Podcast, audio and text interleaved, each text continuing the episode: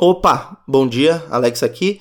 Bem-vindo a mais um Conto dos Quatro Cantos. Dessa vez eu vou falar de Roman Reigns contra Sami Zayn no Elimination Chamber 2023 pelo WWE Universal Undisputed Heavyweight Championship. Que não é do mundo porque é universal. E não é universal da igreja, é universal só. Enfim, eu já tinha gravado uma parte desse podcast, mas eu tinha achado que ficou muito ruim. Se essa parte ficar pior, ou você olhar e falar, caralho, ainda está muito ruim, aí foda-se, né? Aí realmente eu não tenho o que fazer. Mas eu gravei uma partezinha e resolvi recomeçar porque acho que é importante. Então, qual é o background para essa luta? Acho que todo mundo que vai ouvir isso aqui estava acompanhando a field do Reigns com o Zen e enfim, acompanhou aí todo o reinado do Reigns, mas é importante dar um contexto. Se você quer um contexto do reinado do Roman Reigns até a luta contra o Drew McIntyre, ouve os dois episódios que eu tenho sobre o reinado dele, porque eu fiz até, eu fiz um resumão do reinado dele até a luta contra o Drew McIntyre, que ia ser lá na Grã-Bretanha, no Clash of the Castle, e era supostamente o fim do reinado do Reigns, contra um cara que ia disputar o título em sua terra natal. E esse sábado a gente teve aí o Elimination Chamber em Montreal, o Reigns lutando contra um cara de Montreal, o Sami Zayn, que na minha opinião é um dos desafiantes assim mais inacreditáveis pro, pro Reigns e mesmo assim é um desafiante muito crível. Eu acho co fantástico como o Sami Zayn, apesar de ser um cara aparentemente magro, aparentemente levinho, e não é definido, não é parrudo, não sabe? Ele tem a barriguinha dele, tem os peitinhos dele, peludinho e tal. É, cabeludo, barbudo. É um esquisito, né? É um esquisito do caralho. Porra, é um cara fudido de, de forte e de bom e de. Incrível mesmo, ele é um oponente incrível. Você não, não imagina ele tapando alguém na porrada, tipo, de matar a pessoa. Mas toda vez que ele dá um clothesline no Reigns, toda vez que ele dá um spear no Reigns, você acredita naquela porra. É, eu acho isso muito legal. Acho que ele passa isso muito bem. Mas enfim, o contexto dessa luta é a história toda do Sami com a Bloodline. Essa, esse contexto vem aí desde antes do Clash of the Castle, vem desde abril do ano passado, quando o Zayn entra ali em contato com o Lesnar e com o Reigns na field dos dois para WrestleMania e ou não, Acho que ele entra em contato com os dois pós-WrestleMania. Ele entra em contato com os dois ali na, na época do SummerSlam. Mas. Então não é abril, é um pouco depois. Mas enfim, ele entra em contato com os dois e aí ele começa a querer participar da Bloodline. Ele passa a figurar ali no main event como um coadjuvante, como uma figura cômica e eu acho o Sami Zayn muito eficiente nesse tipo de personagem, mas é fantástico que ele é eficiente em qualquer tipo de personagem. O Sami Zayn ele funciona como personagem cômico, ele funciona como personagem trágico, ele funciona em drama, ele funciona em porradaria, ele funciona em tudo, cara. Eu acho isso muito foda, porque você conseguiu trazer um cara que servia de alívio cômico para Bloodline, que era até então uma stable meio sisuda e ficou um pouco mais cômica. Aí ficou o ápice do sério com o Solo Sikoa, que é um cara que não tem. Né, ele não demonstra expressão facial nenhuma, a não ser raiva e ódio e nojo e desgraça. E você tinha ali os Usos que eram que eram são muito carismáticos na minha humilde opinião, mas não tem esse caráter cômico que o Zen tem. E ele dá uma personalidade, dá um tempero muito foda pra Bloodline e acaba que se torna uma parte ali integral do, dessa stable e transforma a stable, que já era um negócio legal, transforma a stable, porra, numa máquina. E a Bloodline, elas tem os melhores segments da, da stable, e apesar de ter sido uma, uma, um grupo com todos os títulos, finalmente se torna um grupo que pode ser chamado de um dos melhores, assim. Porque ganha essa personalidade, ganha esse caráter mais engraçado contrastando com um cara que é muito sério, como o Reigns, assim, que é um campeão que parece um estandarte, parece uma coisa maior que a vida, o Zen traz um pouco pro chão. E é muito engraçado você ver esse personagem que logo é o cara que traz a stable mais pro chão, a coisa mais referencial pro Reigns, que porra, o Reigns é gigante, ele olha pro Reigns como uma uma figura maior que a vida, esse cara ser o grande desafiante do Reigns até agora. Para mim, o McIntyre tinha sido o grande desafiante do Reigns. Eu acho que os grandes desafiantes desse reinado do Roman até hoje foram o Jey Uso e o, o Jey Uso, o Drew McIntyre e o Sami Zayn. Acho que são as três grandes fases aí do, do Reigns como, como campeão. E você tem momentos tipo a traição do Zen em cima do Reigns, a cadeirada que imita a cadeirada da Shield, a cadeirada do Rollins na, nas costas do, do Roman. É um momento que se o Zen não. Sabe, não fosse um personagem tão importante, se a, a história do, dos dois não tivesse se tornado um novelão tão grande, com julgamento, com tudo que teve, com toda a coisa do Jey Uso defendendo ele, o Jey Uso odiando ele e depois defendendo ele se não tivesse tudo isso, acho que não funcionaria. Então foi uma storyline que se estendeu. Ela não, não, não é que ela foi por meses é, como uma storyline mesmo seguida. Ela foi se desenvolvendo dentro dos outros grandes acontecimentos que tinham. Então você pega. Isso me lembra muito, sei lá, Gibi dos X-Men. Gibi dos X-Men, pra quem nunca leu, era, de, pelo menos na época do Chris Claremont, era assim: você tinha os grandes arcos e você tinha as histórias menores que aconteciam em edição por edição. Então você pega as edições é, singulares e você tem ali as suas histórias, só que elas vão se amontoando. Então você tem uma coisa de uma história que acaba reverberando em outra história, mas a, a coisa, o conto dessa edição é outro, só que algo que aconteceu lá atrás influencia aqui e essas coisas vão se amontoando para lá, lá na frente você tem um grande espetáculo, uma grande apoteose, que no caso aí dos X-Men seria a saga da Fênix Negra e tal.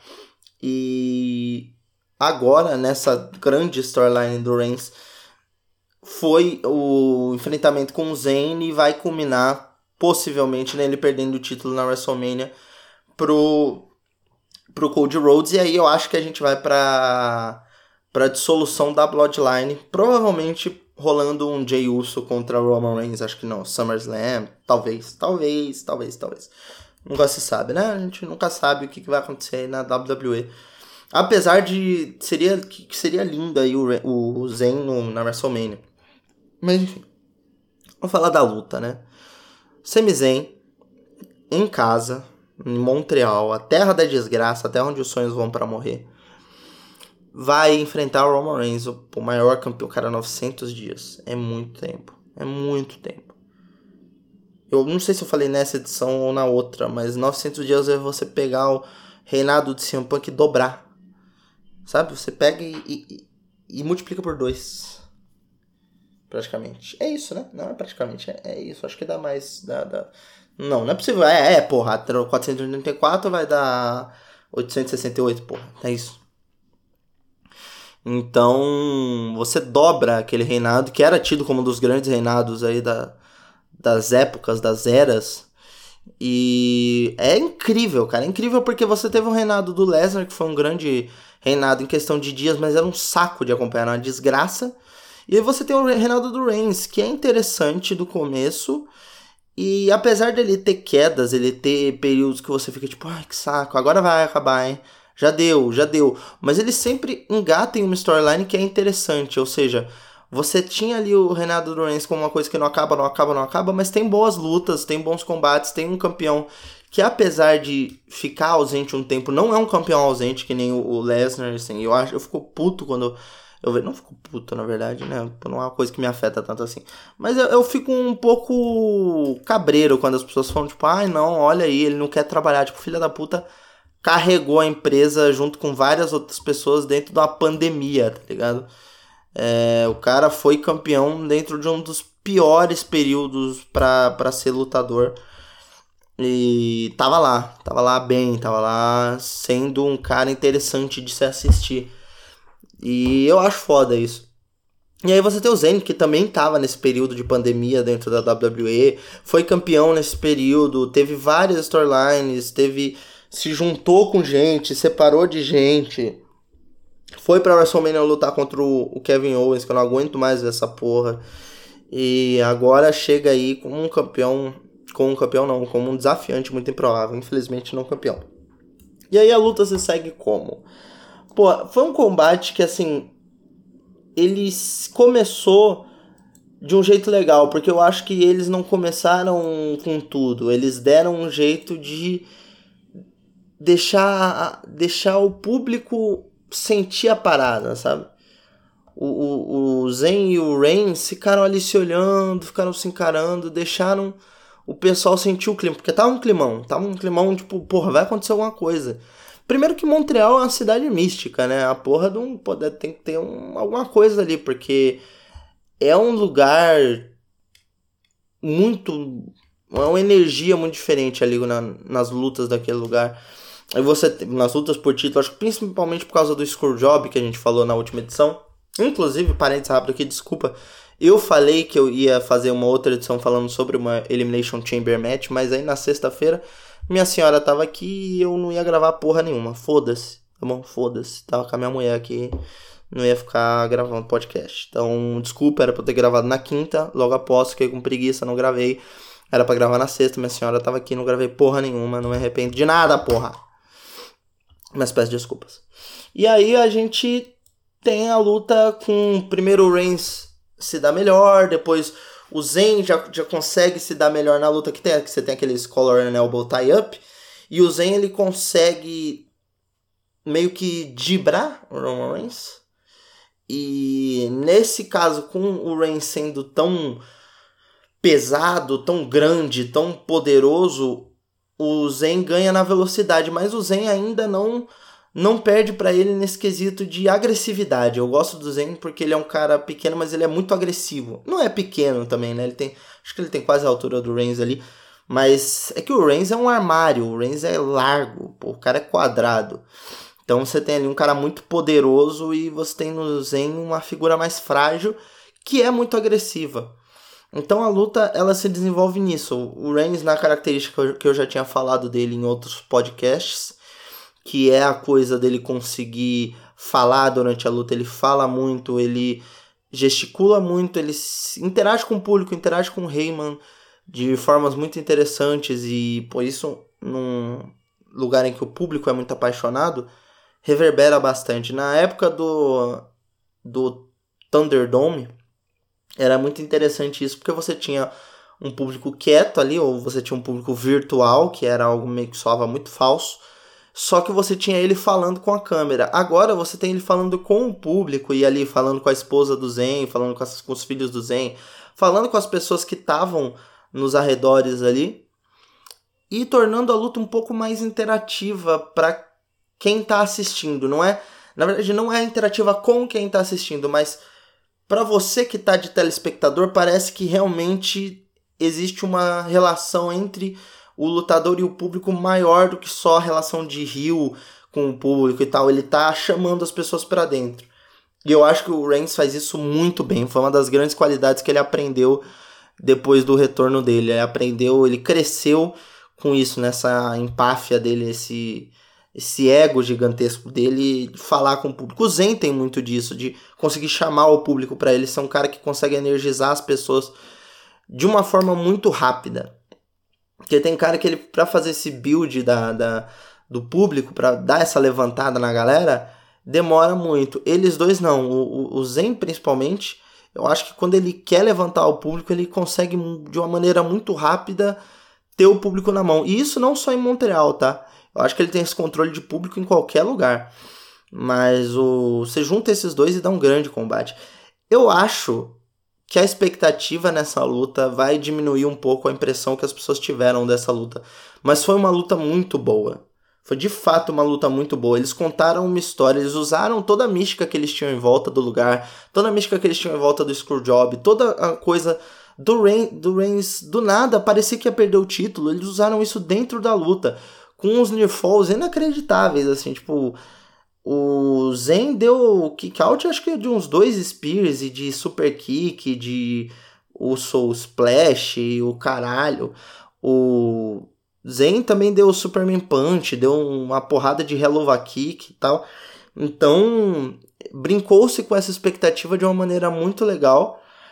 E ouve-se por aí que o Sami é um cara muito até chato de se trabalhar com, porque ele é muito detalhista, muito meticuloso. Acho que foi o Cesaro que eu vi uma vez falando num podcast que ele, ele tinha até raiva do Zen às vezes, porque o Zen era um cara difícil de se trabalhar por conta disso.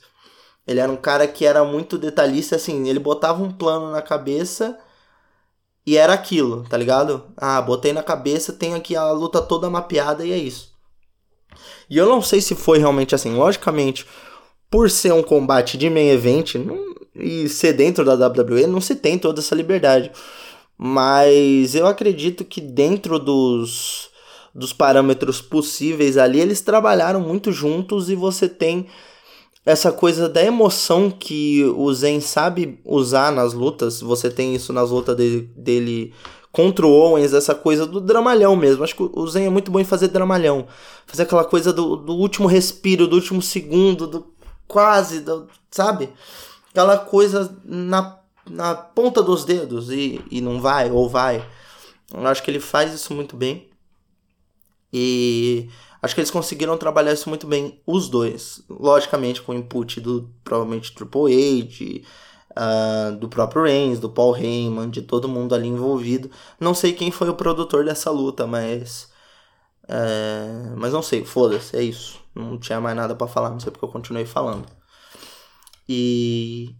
Cara, o combate ele vai se intensificando e por um momento eu achei que o Zen realmente ia ganhar e eu assisti essa luta duas vezes, assisti ao vivo, não, não, não assisti prestando tanta atenção assim, mas consegui pegar o finalzinho ali da luta e por um momento eu achei que o Zen ia ganhar. E eu acho que a luta não perde nada quando você reassiste ela, ela ainda tem toda uma emoção, logicamente ela não tem a, a coisa de você ficar esperando o resultado, porque você já sabe o resultado.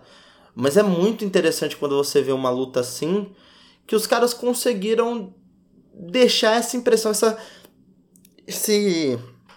Como eu posso dizer? Esse, essa arfada de ar, sabe? Aquele suspiro, aquele. Porque essa luta tem muito disso. Mesmo que você já tenha assistido. É uma coisa que grandes combates têm. Você assistir, você olhar e falar: puta merda, como que isso não acabou?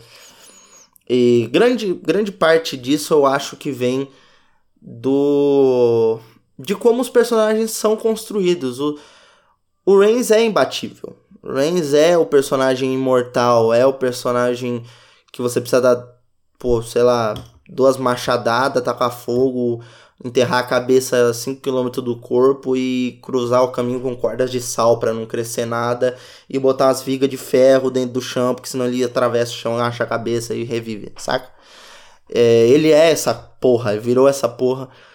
E que bom, porque para você ser campeão 900 dias você tem que ser isso. Não dá para ficar sendo pinado toda hora e aí vai defender o título e ganha. Dá até, mas não sei se funcionaria. E o Zen já não é isso. O Zen é o cara que perde. Ele tem essa. Apesar de ser muito agressivo, o Zen é coração, saca? O personagem que é, é o cara que se move ou tá roubando ou é o cara que toma bala pelos outros. É, isso só meio estranho, né? Parece que ele tá usando drogas. Mas é o cara que entra na frente do tiro. A gente teve muito isso durante a passagem dele pela Bloodline. Ele é o cara que tomava finisher dos outros. Tomava F5, tomava Claymore Kick, tomava AA, tomava Stunner, entendeu? Ele era o cara que se fudia pros outros se dar bem. É o cara que se que tomava no cu pro Reigns sair vivo do, das defesas de título. E isso se estende para toda a Bloodline, mas em menor medida. O, o Zen é o saco de pancada mesmo.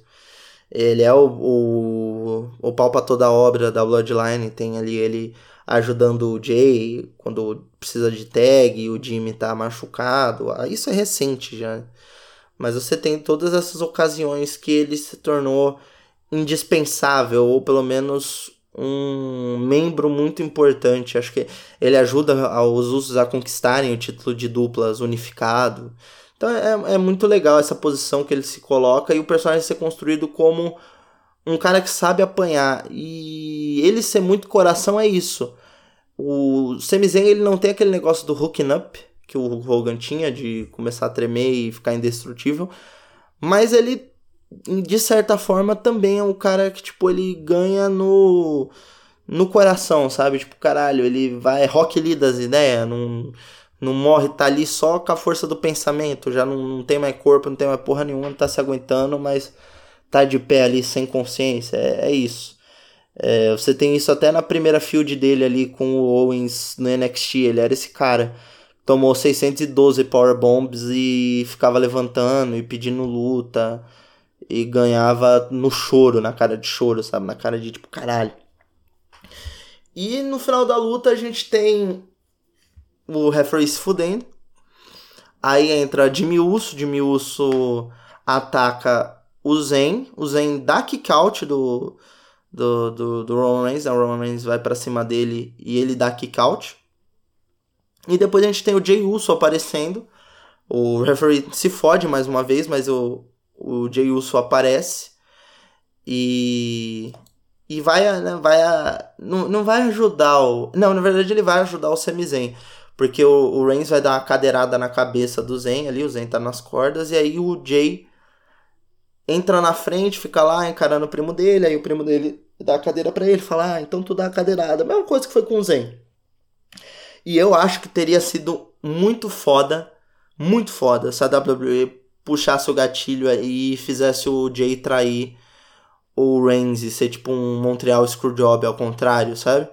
E aí ele vai pra WrestleMania lutar pelo título, o título fica vago, e aí os três lutam e, sei lá, o Cold ganha, ou o Zen ganha, ou foda-se, enfim. Mas eu acho que teria sido legal. Pelo menos ter o Zen aí com, como campeão. É, apesar que eles fazem isso, chega na, no main event e o Cold ganha ao invés do Zen recuperar os títulos, o vagabundo ia ficar puto, né? Então, não sei. Mas. Foi um momento muito foda, porque aí o Zen vai dar um spear no Reigns e dá um spear no Jay. O Reigns pega a cadeira e mata o Sami Zayn e depois dá um spear e ganha a luta. Eu achei muito foda, mas eu achei o final chapa branca. Assim, eu achei o final muito água com açúcar, porque não o final da luta em si. A luta eu achei muito emocionante, a luta eu achei do caralho. Eu achei que acho que assim, se é para você destruir os sonhos de todo mundo, destrua os sonhos de todo mundo. Agora aquele finalzinho ali com Kevin Owens aparecendo, e beleza, o Owens queria aparecer, nada contra. Cidade Natal dele, teve um pop do caralho e tal. Mas eu acho o final, esse, esse morde a sopra. Tipo, ah, aí beleza, ele foi lá, atacou a Bloodline, aí atacaram o Zen, atacaram o Reigns, aí o Reigns toma no cu. E tipo, beleza, cara. Eu, eu preferia, eu preferia, essa é uma preferência pessoal, que eles tivessem cagado na minha cabeça de uma vez. Porque eu, eu, odeio esse final. Esse final Good Vibes. Foi tipo o final do Clash of the Castle também. Solo ficou apareceu, Reigns ganhou. Aí. Aparece o Tyson Fury, fica tudo bem, cantando. Cantando é o caralho, pô. Tu perdeu, vai tomar no cu, porra. Saca? Eu gosto do final, tipo Royal Rumble mesmo, que foi tudo pro caralho. Os dois caras morreram ali no ringue. Eu sei que precisa continuar a história. Eu entendo isso. Isso é ok. Mas eu acho chapa branca. Acho que a WWE foi covarde. Podia ter sido mais mais incisiva aí. Pô, pô bota pra foder mesmo. O Roman Reigns pra, pra, pegar um facão e dar nas pernas desse filho da puta, foda-se. É, dá concerto, aparece tudo, aparece solo Sikoa, mata ele, deixa, deixa o povo de Montreal puto. Esse filho da puta só se fode mesmo. Só vai em pay-per-view pra tomar no cu só. Vagabundo sai de casa já sabendo que vai se fuder, cara. Montreal é assim, você sai de casa para ver show de, de wrestling, o canadense vai se fuder, é a vida. Quando não se fode é porque o canadense é filha da puta. A última vez que eu lembro de um pay-per-view que o canadense não se fudeu foi Backlash de 2004. E quem ganhou foi o Chris Benoit, que era um filho da puta. Então nem se fala mais disso, pra você ter uma noção. Eu acho que o Breaking Point foi em Montreal, né? Eu já tinha falado isso na última edição. E eu não lembro se tinha algum canadense a Natália, provavelmente. Não sei se a, Nat a Natália é de, do Canadá, né? Ela é natural do Canadá. Porque às vezes ela nasceu em outro buraco. A família dela é canadense, mas ela pode ter nascido em.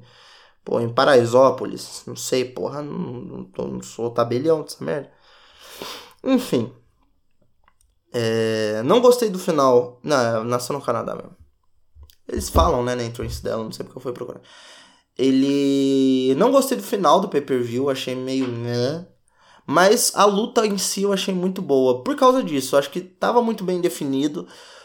A expectativa para a luta era muito alta, então você tinha ali um climão de final de campeonato que eu acho muito foda. É algo que algumas lutas da WrestleMania têm, não todas, é, de você se importar. E eu acho que isso se dá muito porque o Renato Reigns é eficiente. Eu, eu não vejo, pelo menos, pro o Renato Reigns como uma coisa tipo, caralho, eu quero que acabe logo. Apesar de eu querer que acabe logo, não é tipo, ah, eu quero ver porque eu quero que acabe essa porra. Eu quero ver quem vai tirar o título dele. Porque eu acho muito interessante e se criou essa expectativa de jogo grande. Eu acho que foi uma coisa que se teve com o Okada é, há uns anos atrás. E agora não se tem mais, porque o Okada foi campeão 618 vezes. Eu não aguento mais ver caso de Okada como campeão. Mas é a mesma coisa que agora botarem o Reigns pra ser campeão de novo daqui a um ano e meio, saca? Não, chega, chega de Roman Reigns. É, enfim. É isso. Acho que é isso que eu tenho para falar. Afinal, o Sami perde. E gostei muito da luta. Acho que todos os personagens ali fizeram algo interessante e a história foi colocada para frente. Montreal foi muito importante para a luta. Acho que a WWE só cagou ali no finalzinho porque, mas aí é gosto pessoal.